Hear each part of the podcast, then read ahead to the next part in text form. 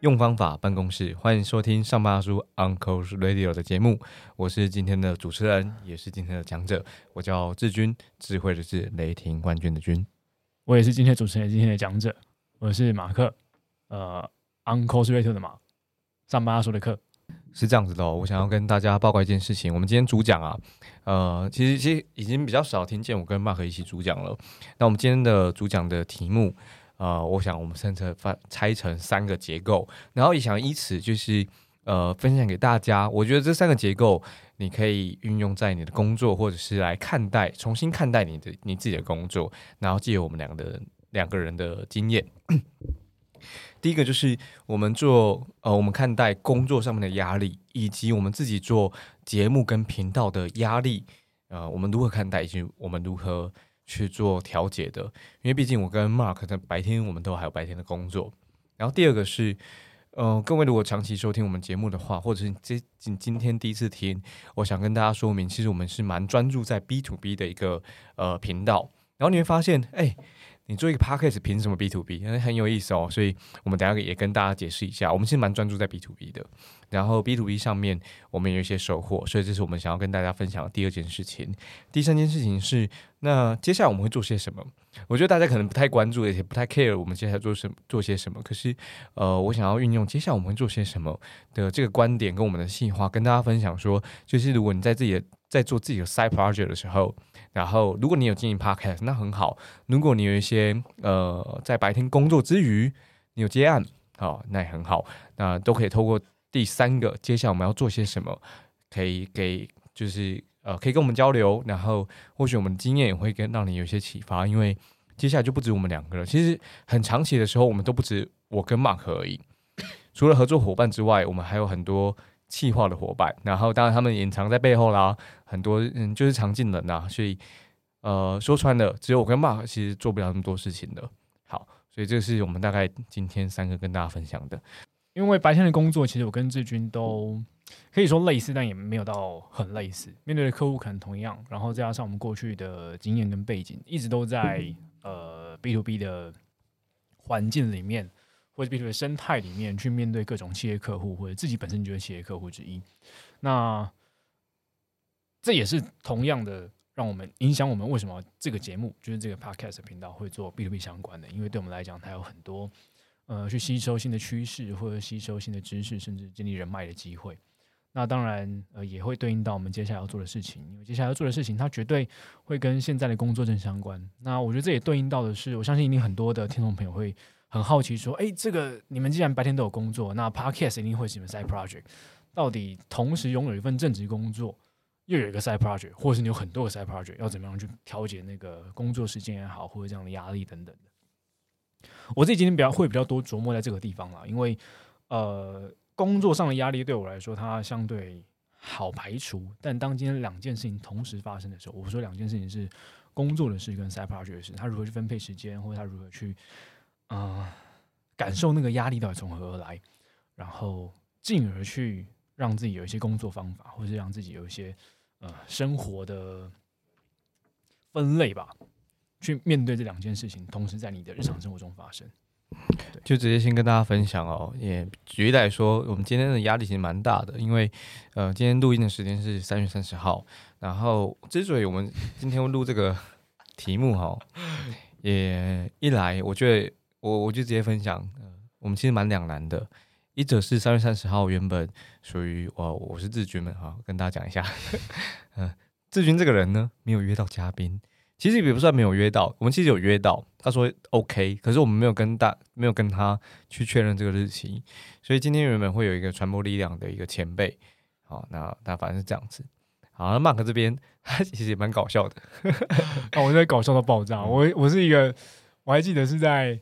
跨年前，然后就说：“哎，那个新的节目计划要做了，然后预计也大概就是在三月三十号，大概这一周的时间，必须要上新的节目计划。”还自告奋勇，奋勇，自告奋勇，他说：“这个我来。”对，自告奋勇说：“这个我来。”然后我过我我跨完年，我就把计划生出来。结果一路到过年，我计划还没生出来，不，我也不知道我到底在干啥。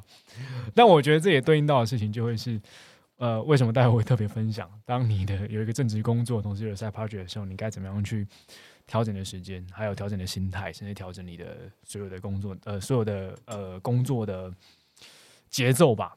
因为其实白天有正职工作的情况之下，你开始要去思考一件事情，就是你要花多少时间加班。你加班的情况之下，这个 loading 会不会太重？或者太重是当你同时又想要拥有一个 side project，或者必须拥有 side project 的时候，你该怎么样调配这个时间？因为坦白说，在整个时间调配上要非常有意识。很多人会说：“OK，side project 或许我觉得可以赚的比正职工作还多，那我应该用正职工作的时间做 side project。”但相信我，你绝对会在一段时间之后开始觉得心里不踏实，因为毕竟正职工作发生在你一天二十四小时里面的八个小时当中，是一个很重要很重要的时段。在这个时段里面，你开始分神去做 side project 事情的时候，你绝对会开始意识到一件事情，就是。即使 side project 赚的比较多，你终究会有一个不务正业的感觉，因为你当下你在跟你相处的是你很密切的同事，你的主管。当你意识到你在正职工作交付不出一个你自己也觉得合理或及格的成果的时候，你就开始意识到一件事情，就是哇，超级混乱，究竟要专注做 side project 还是要专注做正职工作？好，这时候一抉择，你去做 side project。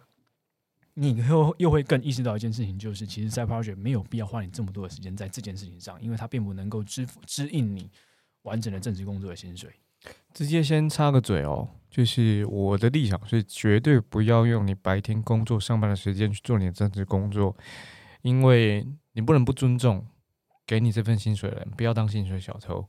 该是 side project 就是 side project 的时间，下班时间是你自己的。刚刚志军那段有语误，你再讲一次。你刚你刚刚说绝对不要用上班时间做你的正职工作哦，呃呃，讲错了哈哈，绝对不要用你上班就是白天工作的时间去做你的 side project，因为不要当薪水小偷啊，就是你得尊重你每个月的月薪，你得尊重你的年薪，你得尊重你的同事，当然你得尊重你 side project 的合作伙伴，可是不要搞混了，就是上班时间就是上班时间，side project 的时间你下班了，时间本来就属于你个人。OK，所以他他应该是个人的。同一时间也会提醒大家，一定要意识一件事情，就意识到一件事情。Side project 可以问你想获得什么，除了钱之外的事情哦。如果你真的觉得 Side project 上只能获得钱的话，绝对很容易就会进入一个误区。这个误区就是你会开始埋头产出，你会不断一直产出、产出、产出，然后你会开始不分时间的产出，你会熬夜产出，你会用周末时间产出。但这个时间点，你会意识到一些你在你你在被掏空，因为你在正职工作的时候，你也在产出。你在 side project 时候，你也在产出，你没有任何的输入的机会，输入的唯一就是你的薪，唯一的就是你的额外收入而已。这是一件很危险的事情。这个获得有可能你要去思考，或许是获得人脉，或许获得资源，或是或许是获得更多的呃累积的知识或专业的经验等等的，这都是你必须要去思考一件事情。同时，如果你真的觉得你认真想做好你的正职工作和 side project 的话，请认清一件事情，就是。你的周末得要更用功，我觉得这个用功是你要去吸收新的知识。这个用功是你可能得多花时间放在 side project 上面，因为相信我，你在日常你的周间周一到周五下班回到家之后，你一定很累，或者是你加班回到家之后，你一定很累，你不可能有好的高品质的产出，你势必得用到周末时间。所以这几件事情，呃，不要用上班时间去做 sapara 的事情，因为你心里中会不踏实。同一时间，你要知道你要获得什么在你的 side project 上面。不要只埋头产出。第三件事情，认清周末得更用功。除了这个啊，我想要请教 Mark 的就是，那那你面对就是白天的呃工作转换，然后加上赛跑这本身，你你面对这个所谓的压力，呃，你你怎么调节？然后你怎么看待压力？厉害吧？我知道你没有写这段，我我我我我我不中，我还真的没写这一段。好。但我觉得没写这一段有一个原因是这样啦，就是对我来说，压力的来源通常是我的内在负压而来的，而不是外在的压力。因为我个人特质吧，就是我并不会觉得，例如说主管的给的期待，或者是工作的绩效目标，它是一个压力。因为对我来说，它势必一定会达成的一件事情。但我的内在负压就会相对强。举例来说，好的，像当今天我的 side project 被赋予一个任务的时候，我却没完成，我内在负压会强。然后当今天我开始时间调配出过出状况的时候，我内内在负压也会强。那我该如何调节它，或者我该如何面对它？我觉得很简单，或者是讲起来很简单，但做起来很难的一件事情，真的就是刚刚讲的时间调配，然后再来就是你要去意识到你要用什么时间把什么事情做完，然后是要很明确定出这个时间区段。而且如果你今天要求不了你自己，你势必得要让别人来要求你。嗯嗯，尤其在 side project 情况之下，如果你有伙伴的情况之下，我更推荐你要让你的伙伴来要求你。然后我觉得你在偷懒，对，都我在推进。我我其实每一年的一个一个自省的文章里面，我都会特别，就是我自己会发一些自省的动态，然后我都会说哇，感谢志军这一年来的推进，感谢志军这一年来的压力，不然我这不会有成长。但是殊不知我到现在好像还是没有任何长进。我觉得你要付我钱呢、我觉得你要付我钱。我我我延伸的跟大家分享，就是在其实，在今天准备这个题目之前啊，我我我几乎很少用压力这个词。然后我前阵子在在我的铺浪上面写下一句话，叫做呃，我以前很少用压力这个词。然后我我自省啊，会不会其实我根本就不知道如何分辨什么叫压力，然后什么叫不叫压力？就是呃，压力大家常常说啊，然后你肯定，我我想各位听众肯定也听过，就是我没有压力啊，我不看任何，我不看待这些工作 loading 等于压力，我不是这样看事情的。然后我最近就很深刻的反思，就是说，会不会我根本就不知道什么叫做压力？就是不是不知道什么叫压力，而是压力的定义或在我身上，我根本分不清。哦，原来这个情绪，原来这个事件，它就是压力。对，所以就我最近蛮反思这件事的。然后，如果各位听众你有你有你有看待压力的方式，欢迎你你到 IG 私讯我们，然后跟我们分享。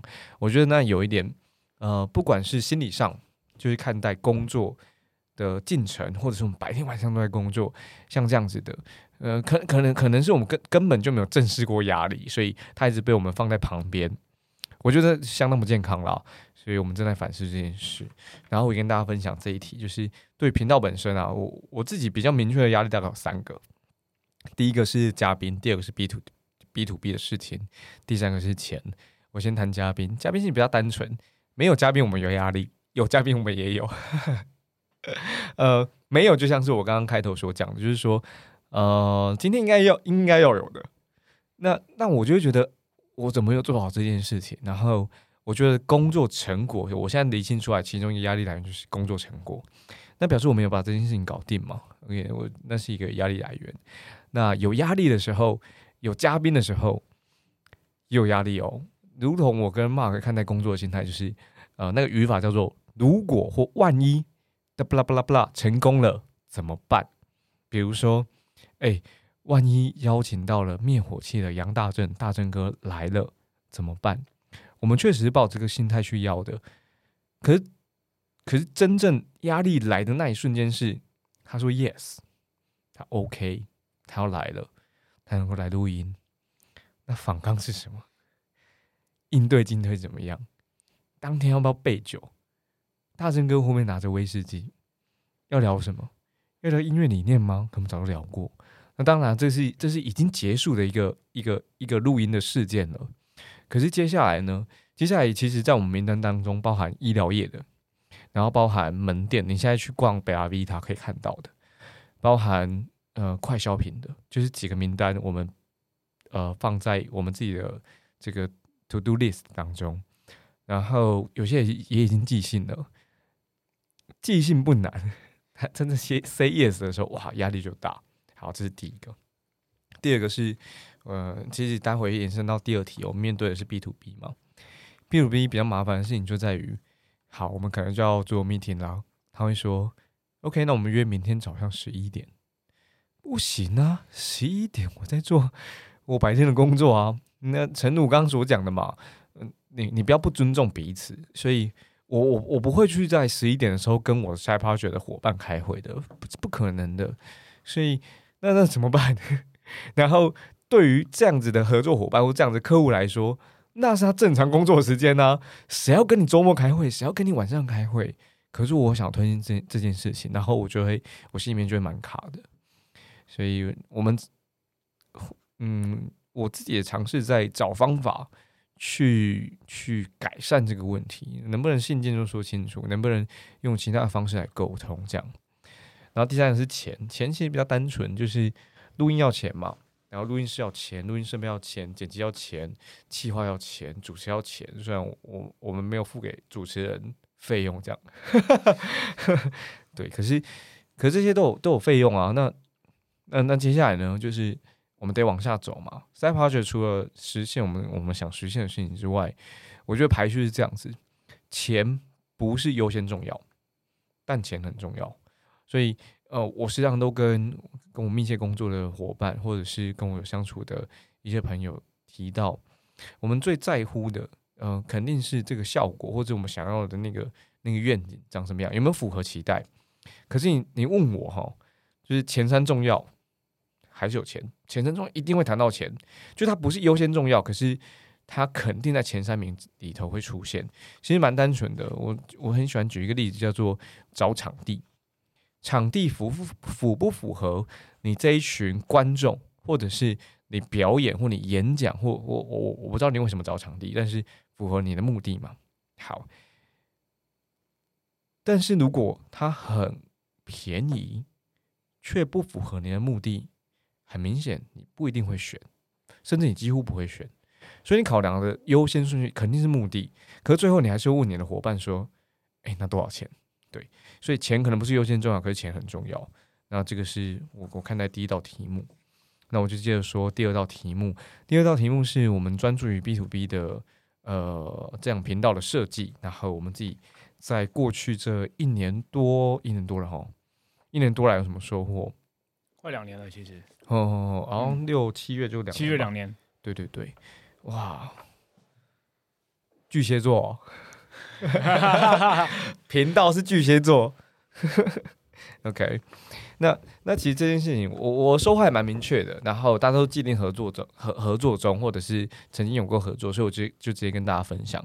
收发收的大家很熟悉嘛，呃，我们产品思维这个节目就是跟收发收的共同企划的，那我们也即将展开第二季的，所以。呃，也很乐于跟大家分享。我们要谈的事情，就第二季就会谈销售，B to B 的，然后 B to C 的都会谈到，甚至 B to B to C 啊也会谈到。然后有所谓的，诶，对政府的，然后对这个 NPO 的，可能都会谈到。那那我觉得很有意思啊，因为我们名字还没有定，因为我们怕可能不止销售本身，可能会更就是在拉往上拉一层，谈到呃商业就这个词。那我觉得从商业模式来看，然后从这个呃，所谓的如何定义你的成功，从最终结果那个定义的指标来看，我觉得题目都还是蛮有意思的。所以，是我们第二季又开始合作了。因为，呃，各位关注的话，上周还这周，财美思维的最后一集，就第十集已经上架了。OK，那这是第一个。其实我们三个合作，一个手把手打，问问先辈嘛。然后第二个合作。呃，待会可能让 Mark 分享一些些，所以我我我就先谈结果就好了。我们跟 h a h for Business 有这个图文授权的合作，那各位不容易看到，除非你的哈哈，除非你的你的企业有跟好好有具体的合作，所以好好 Business 是一个 To B 的生意。那只要跟他合作，你就可以在上面看到呃 Uncle's Radio 产出的图。产出的文，那都跟工作方法有关，那也跟就是我们的呃核心价值用方法办公室。那或许等一下 Mark 针对这一段多一点分享。然后第三个是各位可能在这个一日为师这个系列当中，呃，你可以看到我们跟商周的合作，它是一个书籍的专访。那当然，我们我们也很也很也很乐于跟商周有进一步的展开。我觉得精选书籍那很棒啊，那这也是我们从频道其他频道上面的学习，所以我觉得对于 B to B 的这个收获，我自己是觉得相当不错的。就是，哎，我们是我们是 Nobody，然后可以跟三个呃，一个是港商，然后台湾台湾最熊熊熊用哎这个线上学习数位学习平台合作，然后可以跟呃财经杂志、商管杂志。商周有过这样的交流，我就相当不错。其实大家要意识一件事情，就是如果当今天你真的在做 s i d project 的时候，你要知道一件事情，是你有什么东西是能够带来价值的。那就举例 Harvard Business 合作好了，因为我们其实一直来都没有想到过去啦，过去我们只想到说，哦，产出文章它可能是一个声量的来源，我们可以累积，呃，发发在你的社群媒体的时候，你可能可以获得一些流量。你可以获得一些追踪，这些追踪进而可能会来到频道来收听频道的节目，然后获得更多更多的人来频道上呃留言也好，跟我们互动也好。但我们也是在这一次的合作，就是跟好的合作里面才意识到一件事情，就是哦，原来图文这件事情的价值是存在的。但我当然了，毕毕竟我们今天是呃上巴拉书其实还并不是一个流量很强大的呃频道。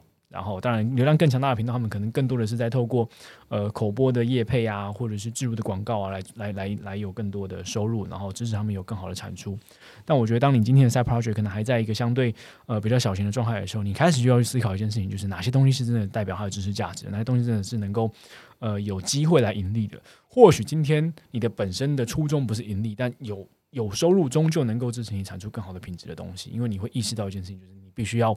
维持这个品质，你必须要你的这个品质是带来能够有机会带来一些实质上的回馈的，而不单纯只是你自己做的开心而已。这个这个对你个人来说会是件很重要的事情。那我们在跟好的合作之余，其实呃，在这中我们也也开始意识到，就是我们今天的内容。图文毕竟是我们内容之后内容之下的产出，我们也才意识到说，哦，原来这些东西真的落地，真的接地气。它去验证了我们过去的方法，能够在企业内，能够在职场上产生价值，然后为个人工作者或是为真正的职场工作者带来帮助。呃，这件事情对于个人来说，那是一个很很重要的能力肯定，或是也是很重要的一个呃知识上或经验上，你意识到原来你做的都是对的。呃，或或许啦，或许他呃，可能对某些人来讲，并不是那么适合，但你还是会意识到一件事情，就是哦，原来我过去的累积在现在是值得的，然后你会有一个方法，有一个脉络，再去往下呃累积更多的知识跟经验。我想进一步跟大家分享，就是 B to B 这件事情。呃，前阵刚好也想演讲，然后我们用 Slido 这个软体让大家匿名的提问。呃，Slido 的拼是 S L I D O，大家也可以。嗯，因为其实它申请就可以试用了，所以呃，申请就可以使用了，所以你注册账号就可以使用。那也可以用 Google 账号去去使用。那它很适用于讲座或者活动上面的 Q&A 匿名的，很方便用。那刚好在那场讲座当中，就有一个呃学员啊，你们就大家先不要管参与的人是谁，反正观众都称为学员这样子。呃，当天我分享就是如何做 B to B，然后如何做 Podcast 等等的一些内容，然后他就问我一题是想问如何在不知道原话哈，如何在没有办法确保可以提供很大的商业利益下，他说商业利益举举例来说，流量、通告费，或者是反正就费用，可以邀请那些同行业或同行或者同行业之外。的前辈、嘉宾参加你的企划节目或讲座，反正邀请他来讲啦。那呃，我继续说哈，就是他问题还有，他说除去靠人脉，人脉可能原原本就认识，OK，骂鸡骂鸡的，然后但吃一点人情啦，跟刚刚说明的内容，内容其实是我教课的内容啦。能不能请我再分享跟提供一些邀请文案吸引度的方式呢？我当天回答是这样子的，我说。我我第一个先回复，它跟文案吸引度没有关系。然后我接着就说，我觉得有有两个点可以可以去切入。呃，第一个点是内容，然后呃，第二个点是理念。好，说穿了，呃，我们我们做这档这档频道，哎，其实还还真的蛮穷的，这样。OK，所以我们其实蛮靠内容的。举例来说，呃。我也会跟大家分享，当时邀请大正哥，就是灭火器的主唱，火器音乐的创办人，大正哥来分享的时候，我们找到一个蛮特殊的切入点。如果呃，其实这一段是我演讲的内容之一，那因为它是很明确的方法，是一个很不简单的切入点。那我跟大家分享，就是嗯，你去你去 Google 杨大正空格灭火器，或者灭火器，你看到前三页，所有专访内容都在谈灭火器的音乐理念。创作过程、灭火器的政治立场，然后呃大正大正哥本身的政治立场理念，然后为什么从台北到高雄，为什么做火球季等等啊，说不定谈到一点点这个感情状态。好，但是从来没有问，从来没有人问过大正哥如何经营火器音乐。我觉得这是一个很特殊的切入点，所以我们当时因为这样的切入点，成功的跟大正哥有了一段对话。然后，当然在他最后上的节目，这是这是成果。所以我觉得第一个是内容，对，就是在你没有钱的时候，其实就算你有钱啦，就算你有钱，我觉得最主要还是那个内容。我称之它为企划也好，我觉得那本身非常非常重要，因为那才是你的核心价值。尤其大家是呃知识工作者，或者是所谓的内容产出者，或所谓的呃呃内容创作者，呃怎么样形容都好。其实不管任何工作，我觉得。我觉得，我觉得那个核心的内容跟产出有没有对到，那才是比较重要的。然后有没有跟有没有跟别人不一样？好，那这个其实，在我们做呃 podcast 的零到一的企划，它是一场讲座哈。我们一个明确的课纲，那呃从两小时到三小时，然后如果四小时的话，就搭配上实做，也会跟大家分享我们如何做到。呃，节目计划十字轴如何找不同切入点，以及如何系统化做节目，呃，这个会跟大家分享。然后，呃，所以，所以，所以，我我想说的第一个就是内容，就回答当时学文的问题。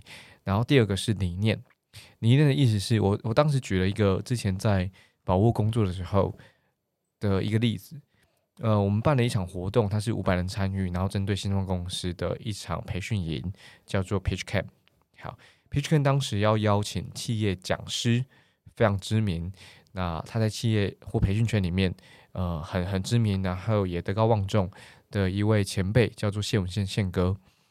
宪哥当时已经退休了，从这个培训界里面退休了。所以他他他接案，他后来服务的企业就有两个标准：第一，我们马吉马吉啊，过去合作过、长期合作的企业，他才接；第二，我觉得好玩。好，宪哥是这样说。那嗯，第一，我们过去不是他的客户，所以很难邀请到，几乎不可能。第二，呃，他觉得好玩，然后过去没有做过的事情，诶，有没有可能有？因为 Pitch Can 是他过去没做过的事情，所以我觉得这就符合他的工作理念。那有有对象嘛？有交集，有交集就有机会往下谈。所以这是第二个。呃，我当时这么回答学员，就是第一是内容你要专注，第二是理念。可是理念很难，难难不是难在找到交集，难是难在。你不知道对方理念是什么，你很难知道的。所以我觉得大家得得做功课。然后在当天呢，我们有提到就是所谓的呃未来愿景，跟你想成为什么样的人。我我想我延伸这个题目，然后回扣去理念。有一个有一个学员就告诉我说，他想要进 Google 工作，转职过去。那当天我讲一些故事啦，然后我最后的结论是，呃，你想成为什么样的人？那接着会问。呃，想成为这样子的人，需要拥有什么样的能力，拥有什么样的特质以及条件，以及你要到什么地方去？那我当时就问他说：“你想进 Google 啊？那 Google 有些活动啦，有些讲座啦，有些线上的课程啦，有一些实体互动机会，你有去吗？有安排要去吗？”我说：“呃，如果你没有去，那很可惜啊，因为你就不知道他们内部长什么样子。以前在。”呃，宝沃征信公司工作的时候，呃，面试一些新的伙伴，然后我们第一个就会问说：“那你有来过简报小聚吗？”嗯，虽然虽然公司并不大，可是我觉得那是蛮基本的尊重。你想来，那你有没有参与过人家的活动？你有没有参与过人家的？呃，比如说，呃，他他可能去那个台大真才博览会啊，那你去逛了一下吗？我就我觉得那是蛮密切的接触，所以回归到那个理念。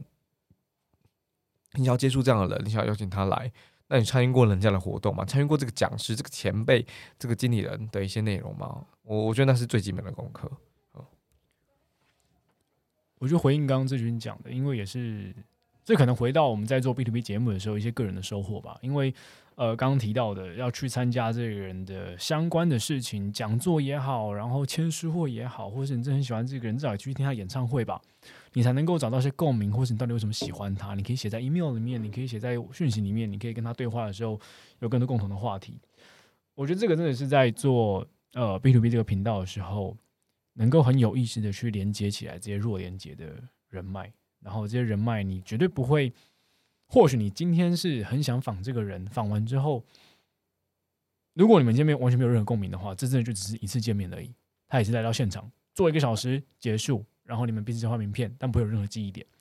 但如果你们真的有很多共鸣的话题，而且你今天访的内容他从来没看过的，从来没听过的，绝对不要去抄他过去的文章，然后来采访，因为那都是他早就有意识说出来的话，他不会有任何记忆点的。我有这样子有意识把弱连接人脉连接起来，你真的不会想到哪一呃，总有一天你会用到这个人脉，而且这个用并不是利益上的使用，而是你会意识到说，你们彼此在互相帮忙。呃，不论今天你在什么样的工作环境，不论今天他在什么样的工作环境，终究有一天你们会有更多的连接，在接下来的各种的可能性里面。我觉得其实蛮感恩的啦，在这在这个段落，然后刚刚刚 Mark 刚刚提到就是啊，去过人家签书会啦，或者是这个新书发表，我想说，哎，说不定我们可以邀一位前辈，我先不说名字哈，但但是。Four A 的前总裁，我好像可以邀请他来耶，因为我去过人家的签书会，然后呃，直到直到今年我们还有一些蛮密切的互动，然后我也知道他是什么时候离开公司的，就是我几乎都是第一手消息。好，希望可以邀请他来，我先放在心中，邀请他来谈谈一些跨国的管理、组织，然后转型，甚至如何安排自己退休生活。我觉得对于高级主管，然后接班，我觉得蛮有意思的。嗯，我我先写下来。好，先写下来，先写下来，先写下来。在编写的过程里面，我们也就顺势进到这个第三 part 了哈。就接下来要做些什么？然后我觉得这接下来这个接下来做些什么，更多的应该会是在节目上我们想做些什么。那节目名称叫上班阿叔嘛。呃，其实我们一直都在想一件事情，尤其在。二零二零年七月的时候，就在想一件事情，就是有上有上班阿叔，那会有下班阿叔。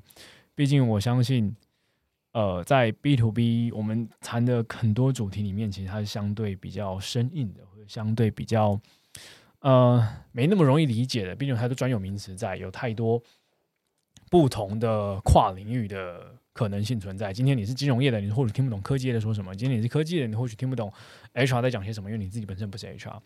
但下班这件事情总是大家会有共鸣吧？毕竟今天在下班的情况之下，我们可能是有类似的休闲活动，我们可能有类似的兴趣嗜好。你可能在酒吧里面碰过完全不同产业的人，可是你在里面聊得很开心。那这或许就是一个有机会来让呃整个议题能够被拓得更广的。那同一时间，其实我们也在思考一件事情，就是我们一直都在谈 B to B 的项目，一直都在谈 B to B 的经验。那有没有机会我们能够尝试 B to C 的？面向，让这个受众，或是让呃更多的听众能够理解我们在说些什么，或是能够跟彼此有些共鸣。因为虽然说我们在过去的节目主题里面，很多在谈商业开发的技巧，很多在谈组织管理的技巧，很多在谈呃，例如说 PR 这些公关的技巧，但其实很多时候它是工作方法，工作方法同时也对应到是你的生活方法。尤其是刚刚一开始提到的工作跟工作压力，还有 side project 压力如何如何排解，然后呃再往下延伸到弱连接整件事情。它其实都跟你生活有相关，那到底该如何去连接，或者如何跟受众沟通，这是我们接下来的课题。接续着这个 Mark 所说，上班书其实我们很想做一个叫做匿名节目啦，然后就把那种爆料公社啦，然后爆料巴拉巴拉巴拉的搬上节目上来，所以录完音之后，我们会透过变声处理，让你听不清楚，然后让你没有办法直接分辨录音的这个嘉宾是谁。那其实起心动念是因为很多时候大家听到这些内容。是我们剪辑过的，嗯，很，我不去说啦，就是嘉宾在两个时间点会告诉我们很多很多事情，然后我们我们很我们很喜欢听到这些真情流露。第一是他讲完之后，他会说这段要剪掉，呃，就很感谢嘉宾告诉我们，也愿意这样跟我们分享一些比较私密的事。然后第二是我们关掉录音键的时候，嘉宾说。哎，刚刚我跟你讲哦，他就用这样口气开头。我说哦，重点来了，而且很有可能这个嘉宾原本是带有 A B C 的口口吻，对，结果麦克风一关掉之后，我给他供了。没错没错，那当他这么说的时候，我们知道这才是关键，这才是今天的重点哦。刚录什么都不重要，现在才真的要听。所以我们想要把这样子的东西搬上台面上来，当然其实其实有风险嘛，所以我们我们也也不打算透露像这样的嘉宾他的声音本来是谁。那 maybe 产业可以透露，可是他最近在南京公司工作几年，叫什么名字，一切一切虚假。比如说他如果来的时候，他叫 Amanda，我说 OK，今天来的是 Peter。啊，Peter 说，你看我们连连就是男女性别的名字，我们都把它调换，我觉得呢，那才会有意思嘛。所以这是刚刚先呃，借着 Mark 的身上说的这样子，下马说这是我们很想做的新闻节目。然后如果各位正在听的，你正正好自己是酒商，好，我们另外想做的节目就是一样下马术系列，就是呃，我们想要找到那些经理人。下班之后你都喝什么酒？为什么？说出来就是这样子。比如说，哎，如果你是牙医，为什么下班之后喝这个酒？嗯，哎，如如如果你是总经理哦，比如说我们之前邀过的这个保罗，保罗总经理，他是普马的总经理，那你下班之后都喝什么酒？为什么？为什么你推特别推荐这款酒？我觉得那有意思啊，因为你就可以知道哦，这些经理人都喝这些酒。哎，如果是你的话，问你想成为这样的人，还没之前。至少得跟他穿一样的衣服，讲类似的话，喝同样的酒，先假装自己是，那么未来你就会是，这是我很信奉的一个一个一个观念哦。然后延伸的说哈，就是下巴说，那所以其实听到听到现在，你会发现我们大概忙不太过来了。嗯，跟大家分享，呃，我们现在的现在既定在合作的几个伙伴，第一是德源，德源大概大家在节目上面听我们讲过两三次。哎哎可能没有听到，因为德源把这段剪掉，就是他他会自己把就是我我们跟他对话剪掉。但我觉得这段可以不用剪了，就是说，呃，德源是现在我们的剪辑师，呃，我们有一段时间可能长达三到四个月没有自己剪辑了，因为我们找到德源这样的好伙伴，然后他就负责帮我们剪辑，啊，他剪辑速度很快，然后节奏很好，啊，也很对口味，也非常感谢他。这是第一个伙伴，第二个伙伴叫 Karen，Karen 是。如如果你觉得我们现在的音乐还不错，然后过去的几档开场、中场真的音乐还不错，其实是 Karen 挑的。他依照节目的调性，然后依照里头的内容去帮我们挑选音、挑选的音乐。那未来因为跟 Sofa Soda 合作的这档节目谈销售的，也会有新的背景音乐，所以到时候又得麻烦 Karen 了。那如果 Karen 听到这个节目的时候，你还没有接受这个任务，呃。那你现在接收到了，OK？那呃，有一些伙伴还不能说，因为我们正在谈，就是我们打算跟这样的伙伴一起合作，呃，B to C 的工作内容，甚至于 B to B 的一些企划。那嗯，所以说我们正在正在正在沟通，然后或许是四月的时候，呃，很快的可以跟大家分享这样伙伴是谁，然后跟我们一起工作。所以这是接下来我们会做的事情，其中一个叫做频道的伙伴，我们也蛮用力在做这件事情的。所以你反过回来就会发现，哎，B to B 有搞头，对 我们做到忙不过来，然后需要找伙伴的。OK，那接下来还会做的，除了呃，这些这些都线上嘛，实体的，呃，我们其实很想做。其实我们在做频道的一开始，就是两年前的那个六月、七月的时候。我们就提出一个计划，好啊，它是实体活动啊，直到现在就是没时间搞。它就是它叫做二十三十四十的一个计划，是一个实体活动。说穿了，嗯，你去你去你去查二十三十四十，就是很多的女性的活动、媒体、创业家都会谈二十岁的女性、三十岁的女性、四十岁的女性怎么看待自己的生活，怎么看待自己的工作。可你有发现吗？没有谈男性的诶。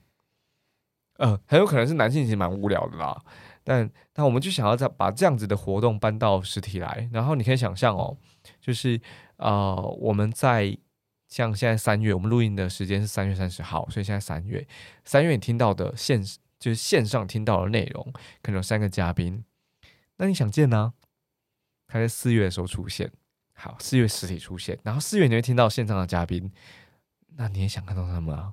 他们会在五月的时候出现，所以呃，我跟 Mark 当刚好就是呃介于三十岁这个年龄层里头，那我们可以扮演这样的主持人、引导人、引言人、好主讲者，反正我们就扮演这个角色。那在我们身旁当中，当然不乏有二十几岁的工作者，我们邀请他上这样子的讲座，然后实体活动。那我们大部分的嘉宾来自于四十岁以上。的前辈，哎，你看这个就很有意思哦。就是说，在这样的活动当中，你看三个世代的交流，全就完全是这个网络原生代的二十几岁的工作者。什么叫什么叫鸿沟？你知道吗？鸿沟就是如果各位租过录影带，家里有过录影带，你一定有一个印象，就是红色小车车。红色小车车是干什么用的？去这个回回卷这个录影带的。OK，如果现在二十几岁的工作朋友你听不懂，正常。OK，那你看这是鸿沟。四十几岁有没有经验？有。三十几岁有没有有没有看过红色小车车？有。好，所以二十几岁的工作方法，三十几岁的工作方法，四十岁如何看待这些工作者，以及我觉得四十岁可能更辛苦哦，因为他得调整自己过去工作的方法论跟观念。忽然发现说，哎，二十几岁的工作者好像不太在意钱呢，钱没有办法打动他们，得用愿景，得用动机，得用理念，得用 why。其实，其实我觉得那是截然不同的事情，所以我们很期待这样交流在实体活动当当中发生。那我们忙不来，所以我们期待我们的 合作伙伴可以搞定这件事。我想这是我们接下来要做的。其实接下来就要要接下来要做的事情，呃，总是还会有一些跟我们个人相关嘛。然后我觉得这个时间点也给也给自己一个压力吧。呃，当然，一方面是就是下半书啊，应该说刚刚讲到了这下半书的企划，然后就是我在去年底的时候自告奋勇说我要写完的。你不要把压力放在我身上哦，郭马克。哎，我们这集什么时候播啊？呃，下星期四吧。下星期四播是不是？对啊，差不多差不多。然后下半阿叔，我们其实需要找，可能需要找酒商。嗯，希希望了，希望，因为好。呃，喝酒说真话嘛？对，好，喝酒说真话哦。刚刚志军也对酒商喊话了。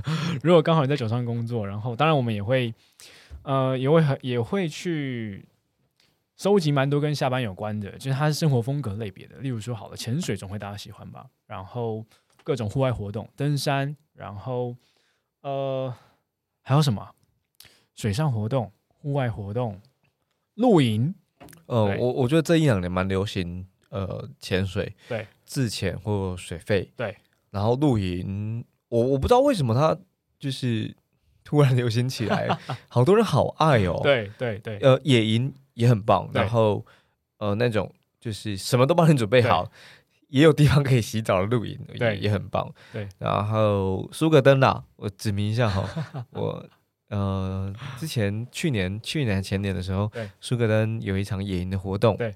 我觉得很赞啊！对我们我们可以合作这样子。对对对对对，对啊！其实下班后的各种生活风格，然后各种的户外活动、休闲活动，其实呃都很欢迎来跟我们聊聊。然后我们也我们也很期待可以跟你们聊聊，因为对我们来说，身边有太多太多的职场工作者，尤其是中高阶经理人，其实都很热爱做这些事情。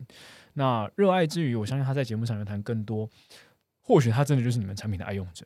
然后他一定会能够聊聊更多，他为什么喜欢你们产品，然后再加上他要怎么样来看待在他工作之余的休闲生活，在下班之后休闲生活。对，所以跟大家喊话一下。那同一时间呢，我也会在呃节目播出的，哎，这个压力真大。来讲大话就是说出来被实现的，下周四嘛，对不对？哦，好，预计的预计好。节目播出之后，这个刚就是所有厂商在听我们喊话嘛。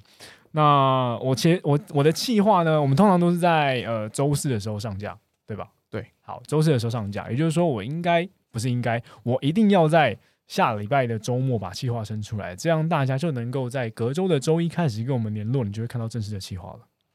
我觉得这太棒了，隔周周一，所以下周四，我想一下哦，隔周周一就是年假的第一天，四月四号。啊，是啊。下礼拜四哎，这礼拜是四月，这礼拜的年假是四月四哦，四月十一，对，四月十一号。OK，太棒！我我我对这个周次很清楚，因为呃，我我我约我约讲者或者是我在跟客户沟通的时候，我记得非常清楚。然后跟大家分享一个，我今天收到一封信，他约我四月四号跟四月五号开会，然后我马上打给他，我说 不要紧张，我也干过这种事，我也曾经约客户就是年假的时候开会，但是我那两天放假，所以。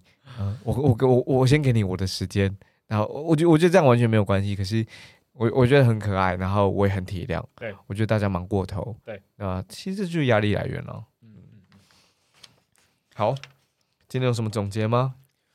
我觉得今天一个总结就是，感谢大家听完这集的闲聊，然后闲聊之余还是有很多很重要的资讯，例如是我们刚刚提到的，欢迎各种跟生活风格或是跟户外活动有相关的厂商。对，呃，呀，然后我觉得最重要一件事情就是我刚刚给出的承诺嘛，嗯对，四月十一号。好，那用方法办公室嘛，所以嗯，我们谈一些方法好了。如果你有幸听到现在，恭喜你，你可以获得一些方法，如何看待压力。呃，有一篇在哈佛商业评论的文章是我最近在读的，然后呃，我研究了一下，就是如果你有付费，当然你就可以看到；如果你没有付费，你注册，其实每一个月可以读三篇文章，所以你应该也有机会可以看到这篇文章。那我蛮推荐大家去读这一篇，叫做呃文章的篇名就叫做“别让小压力压垮你”。好，他其实提到一个很重要的概念，就是什么叫微压力。他把压力分成三大类哦，耗竭你个人能力的微压力，耗尽你情绪储备的微压力，以及挑战你身份跟价值观的微压力。其实那也蛮呼应。我之所以开始看这个文章，是因为我在就是跟 Mark 讨论呃压力来源的时候，我就在想说，诶，那什么叫压力啊？有有有没有人去定义过什么叫压力？它究竟从何而来？为什么会这样？为什么觉得不舒服？为什么觉得啊好难受啊动不了这样子？所以我就查了一下，我发现《哈佛商业评论》有这篇文章，所以我跟大家分享里头提到一些内容哦。就里头提到说，呃，他因为刚好这篇文章有一个表格，然后他就他就说，哎、其实你可以蛮明确的定义出你的压力来源的。除了刚刚讲到的三大类嘛，个人能力、情绪储备跟你的身份跟价值观，我举一两个例子哦。他说，耗竭你个人能力的，其中一个叫做当其他人没能确实交出工作成果。OK，那这个其他人就包含上司、其他领导人、同才、客户、团队，你爱的人，没能交出其他就是预期的工作成果的时候，你会有压力。那有可能就发生在我刚刚讲的这些人啊，上司、领导人、同才、客户、团队跟你爱的人，其实他们没有交出成果的时候，你就有压力。那里头提到另外一个，比如说，呃，针对你的身份跟价值观的，有一个叫做，当你破，当有人破坏你的自信心、价值感或者控制力的时候，比如他把控制权夺回来，比如说他影响你的工作时间，哎、这个这个 Mark 原本预定好的四月八号要交的东西，你可不可以明天给我？如果不行，为什么不行？其实这压力就蛮大的，因为你得提前，你的你的工作排程会会大乱。假设你可以明天给他，那表示你明天有没有要做的事情得往后排，所以工作排程会大乱。那么这样子的工作，我我觉得这样子的这张表格的工作压力的拆解，其实就蛮有助于我我们我们去舒缓压力，因为它里头也有提供方法哦。第一个方法就是，嗯，我觉得很有意思，就是按下暂停键，把你的电脑关掉，不要看不要看你的笔记本电脑，不要看手机，你先写下你的压力来源，光是写下来，光是把那个表格填完，各位用纸哦印出来，用用笔写，你压力就舒缓不少。我觉得哇，好神奇哦！那反正这两天我刚看嘛，我也会去使用看看这个表。然后也是我们刚刚在呃星星巴克的时候，我跟 Mark 分享这张表，我们都还是觉得蛮有意思的。所以这个方法论推荐给大家。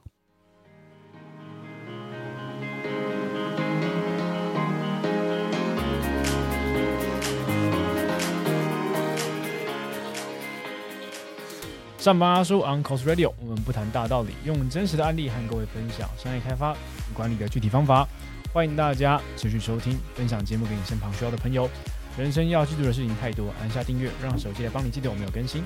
可以追踪我们的 IG on Cos Radio，订阅呃打开小盒子留言匿名提问，跟着我们一起用方法办公室。谢谢大家，晚安。晚安。